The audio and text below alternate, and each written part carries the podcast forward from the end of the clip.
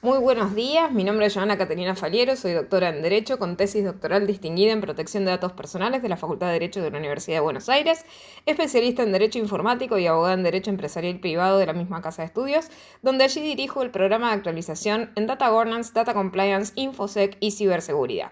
Soy titular de la materia Régimen Legal de Datos de la especialización en Criptografía y Seguridad Teleinformática y la maestría en Ciberdefensa del UNDEF y titular de la materia Derecho en el Ciberespacio del curso conjunto de Ciberdefensa de la Escuela Superior de Guerra Conjunta de las Fuerzas Armadas y autora de cuatro libros, entre ellos La protección de datos personales.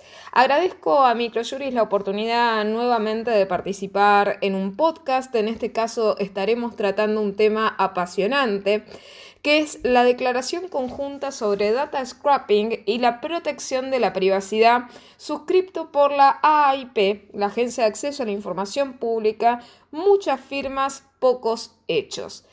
Eh, simplemente para introducirnos un poco en la temática, hay que entender en qué tema justamente nos estamos, nos estamos metiendo, que es el tema del data scrapping. Eh, que en términos generales eh, se refiere a la realización de una técnica por la cual a través de programas informáticos se realiza una extracción automática ¿no? de resultados que están generados por otros programas. Lo que se hace a través del data scrapping es sacar datos de la web eh, y en ese sentido, lo que luego se hace con la información obtenida es acciones posteriores, obviamente, de interés de quien lleva adelante esta actividad de, ir recolectando eh, y barriendo Internet de estos datos.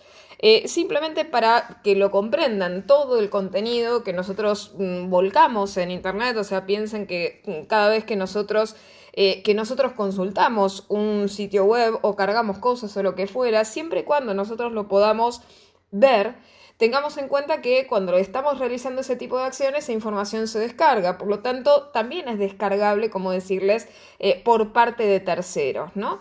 Eh, y es por ello que el tema de data scrapping lo puede realizar cualquiera sobre cualquier información a la que naturalmente nosotros vemos que podemos acceder, ¿no?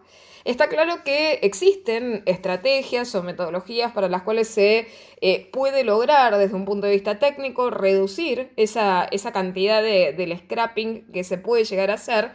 Eh, pero en términos más pedestres y desde la perspectiva ¿no? de los titulares de los datos, es un muy, muy serio problema eh, en materia de, privacidad de datos, pensando justamente ¿no? en la importancia eh, que tiene muchas veces ¿no? esta cuestión y lo poco que se dimensiona el riesgo de la pérdida de los datos en Internet. ¿no?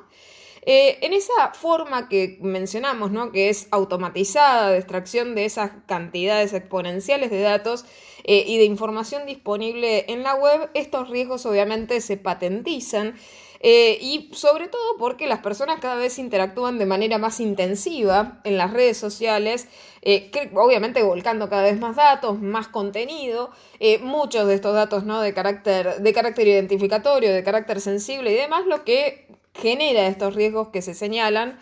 Y los posibles daños que se pueden producir y obviamente siempre no con esa visión de que muchas veces no los usuarios de las redes sociales subestiman los efectos perniciosos de, de lo que pueden llegar a enfrentar como consecuencia de estas prácticas abusivas que se realizan en Internet, ¿no?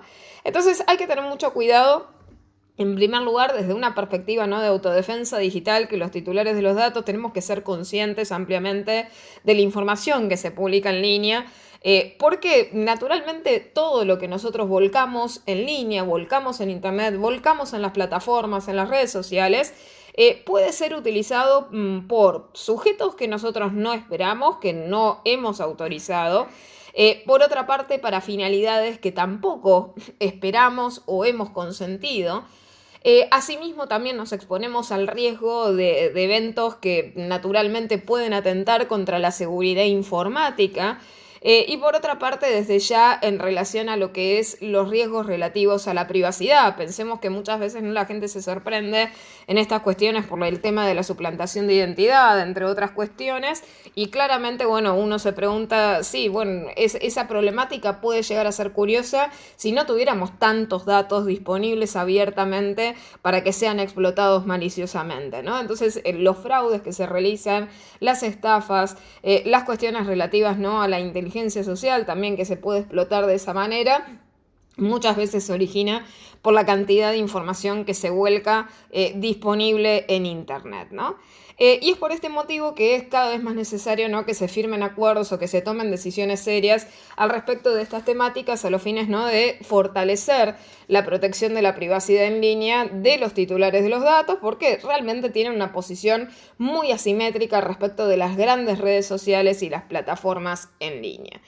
Ahora bien, estos procesos no, no tienen realmente efectos si no son acompañados respectivamente por el apoyo de las autoridades de aplicación, sin perjuicio de que siempre ¿no? en estas declaraciones eh, se invita a las empresas a adherir. Lo más fundamental es que las autoridades de aplicación carguen en sus mochilas, obviamente, el deber de perseguir estos temas. Y aquí eh, viene justamente el objeto de, la noticia de este podcast. El 24 de agosto del presente año, 12 eh, autoridades de protección de datos personales que se habían reunido en el marco ¿no? de la Asamblea Global de la Privacidad eh, publicaron una declaración conjunta solicitando la protección de los datos personales contra la extracción ilegal de datos ¿no? por medio de este tipo de técnicas que es el data scrapping. Ese comunicado lo emitieron autoridades entre las que se encontraba la de nuestro país, Australia, Canadá, Colombia, Hong Kong, Jersey, México, Marruecos, Nueva Zelanda, Noruega, Suiza y Reino Unido. ¿Cuál es el objetivo, simplemente para resumirlo, de esta declaración que se tomó en la Asamblea Global eh, de Privacidad. Eh, el primer tema es recordar justamente ¿no? a las organizaciones eh, que los datos personales a los cuales uno se puede acceder públicamente están sujetos a las regulaciones relativas ¿no? a los marcos protectorios en datos personales, a la protección de la privacidad, que es una regulación ya absolutamente establecida eh, en todas las jurisdicciones, en todos los países que tienen un derecho, entre comillas, moderno. Eh, por lo tanto, bueno, el cumplimiento de las leyes es necesario en Internet y quienes llevan adelante ¿no? estos empréstitos de las redes sociales eh, tienen que tener en claro que son responsables por la privacidad de sus plataformas. ¿no? Esta declaración lo que hace es destacar, en, entre comillas, ¿no? algunas alguna, alguna extensión de los riesgos que enfrentan los datos que, se someten a estas técnicas de procesamiento, los mayores riesgos a los cuales puedan eh, llegar a, exponerse a los titulares de los datos en función de que muchas veces explotando maliciosa o analíticamente esos datos se puede hacer, por ejemplo, ingeniería social eh, o ataques típicos como los que prácticamente son epidémicos a nivel local, que es el tema del phishing, eh, la suplantación de identidad eh, y desde ya cuestiones consumeriles que, siempre han afectado ¿no? a, los consumidores titulares de los datos con esta cuestión ¿no? de la publicidad eh, cada vez más directa e invasiva y el microtargeting publicitario que se permite a través de esta conjunción entre datos y algoritmos, que es el tema del marketing directo eh, también y toda la cuestión relacionada al spam, que proporcionalmente frente a los otros riesgos obviamente pueden llegar a ser hasta caracterizados ¿no? como molestias menores.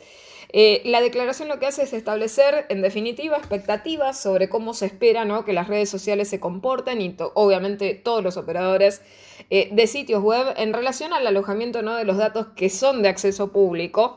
Eh, y que estos deberían tener justamente el compromiso, ¿se acuerdan lo que decía al principio de este podcast, ¿no? de establecer metodologías técnicas para limitar y proteger esos datos que ellos hostean de la extracción ilegal de los mismos, ¿no? Entonces la declaración lo que hace es recomendar eh, el uso de los controles técnicos y de los procedimientos eh, a diferentes niveles para mitigar esos riesgos, limitar, por ejemplo, ¿no? las tasas eh, de visitas que, puedan ser inusuales por unidad de cuenta, limitar los accesos identificando ¿no? actividades inusuales, también tomar medidas para detectar desde ya bots, ¿no? identificar esos patrones de actividad que tienen los bots. Eh, para justamente contener el crecimiento o la expansión de esta actividad abusiva. También la declaración lo otro que hace es recomendar medidas específicas para que los titulares de los datos también puedan llevar a cabo eh, y tomar eh, para minimizar, desde su parte, ¿no? desde la perspectiva esta que mencionaba ¿no? de, la autodefensa digital, minimizar los riesgos al compartir la información online, Eh, y esto sería, por ejemplo, entre todas estas prácticas que ya he recomendado muchas veces hasta el hartazgo en varias, en varias de mis charlas en relación a eh, lo que es leer la información que te proporcionan las, las empresas, eh, las redes sociales, los sitios web en los que uno, en los que uno navega. ver las políticas de privacidad para entender si, cómo comparten los datos y qué resguardos tienen, tener en cuenta todas estas cuestiones sirven obviamente para, para concientizar y también para aprender a elegir de manera consciente y a ejercer responsablemente nuestra autodeterminación informativa. Eh, en relación a las autoridades firmantes lo que hacen en ese comunicado obviamente es invitar también a las organizaciones que sean relevantes a responder al mismo eh, y a demostrar cómo cumplen con esas expectativas de privacidad que describen eh, y por otra parte también plantea esta cuestión ¿no? de la responsabilidad de las redes sociales, o sea, la, cuestión relativa a que las redes sociales tienen que responder, tienen que demostrar eh, cómo las mismas no se protegen y protegen a las personas del scrapping ilegal. Eh, y en relación a todo esto, la idea del cumplimiento normativo que no puede ser justamente soslayado, ¿no? Las empresas tienen que hacerse responsables eh, de estas cuestiones para el mejoramiento realmente de eh, la seguridad y la privacidad del ecosistema entero que es Internet, en el cual absolutamente todos y cada uno de nosotros nos movemos. Ahora bien, ¿por qué titulé este podcast Muchas firmas, pocos hechos?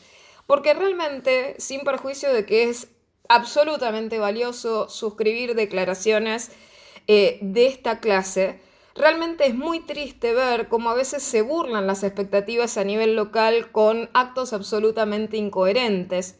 Es decir, eh, cuando se publica eh, justamente la noticia sobre la suscripción de esta declaración por parte de eh, la autoridad de aplicación, que es la AIP a nivel local, lo hace de una manera realmente muy, muy publicitaria y, de autoproclamación. Directamente, imagínense que en, el título de la noticia habla de que fue suscripto esto más otras 11 autoridades, en vez de, como muchos otros, eh, otros antes publicaron la misma noticia hablando de manera conjunta, ¿sí? O sea, no, no, no, no intentando adueñarse el protagonismo eh, de una declaración conjunta cuya iniciativa desde ya no la ha protagonizado, ¿no? Eh, pero por otra parte también lo que duele en esta, en esta cuestión también de, hacer con bombos y platillos ¿no? las noticias eh, desde, desde, esa perspectiva para realmente mostrar ¿no? esa actividad de la gestión y una aparente preocupación por la privacidad de los titulares de los datos. La realidad es que frente a esas firmas que realiza y esas noticias tan, tan, tan, como decirles, publicitarias, hay muy pocos hechos subyacentes, porque parte de esta cuestión relativa al combate del data scrapping se basa en la protección estricta de la privacidad y en la protección estricta también de lo que se pretende es enarbolar el principio del consentimiento informado del titular del dato como base de tratamiento de los datos. Y digamos la verdad, la Agencia de Acceso a la Información Pública ha presentado eh, al Congreso de la Nación, a la Honorable Cámara de Diputados de la Nación, un texto definitivo de un proyecto de reforma a la histórica Ley de Protección de Datos Personales, donde esta declaración realmente eh, sería estéril frente al principio justamente eh, que establece ese, ese texto definitivo en el cual el consentimiento informado del titular del dato deja de ser la única condición para el tratamiento de datos, sometido obviamente a la existencia de excepciones legalmente justificadas y de interpretación restrictiva, y actualmente la AIP promueve un proyecto cuyo texto establece seis alternativas directas para trabajar los datos, entre las cuales hay cinco que prescinden del consentimiento informado y entre las cuales se encuentra el interés legítimo del responsable de tratamiento, que justamente es la excusa que utilizan quienes realizan data scrapping eh, para realizar estos tratamientos. Entonces, la pregunta que, que uno se hace en relación a esto es, ¿Qué podríamos llegar a reclamar en un contexto donde una ley de protección de datos personales local encima avalaría el data scrapping y por otro lado una autoridad de aplicación que para publicitarse y dejar este halo de perspectiva de falsa preocupación y de hipocresía absoluta firma una declaración conjunta que luego va a burlar con la propia norma y el proyecto de reforma que la misma impulsa? Y todo esto se suma a otro tema. El Estado también eh, es culpable de este tipo de prácticas abusivas en relación a la recopilación masiva de datos disponibles en la web. Entonces, data scrapping eh, puertas para adentro, pensándolo a nivel local, la IP debería estar preocupándose también por las prácticas estatales que se realizan con esta cuestión del el Estado mirando Internet. Recordemos, sin ir muy lejos, a principios o albores de la pandemia, en la cual, por ejemplo, salieron también comunicaciones por parte del Ministerio de Seguridad en la cual se afirmaba de que se buscaba medir el humor social en las redes sociales más definición que data scrapping, que esa declaración no existe. Por lo tanto, creo firmemente que la autoridad de aplicación, más que enorgullecerse de sus pocas acciones que podrían ser coherentes en el mundo actual, que están absolutamente superadas en creces por las acciones incoherentes que las neutralizan, debería preocuparse también por controlar puertas para adentro y proteger en serio los datos eh, de todos los ciudadanos del país. Así que bueno, les agradezco nuevamente esta oportunidad. Un saludo grande a todos y estaremos compartiendo nuevas podcasts con ustedes en el futuro. Hasta luego.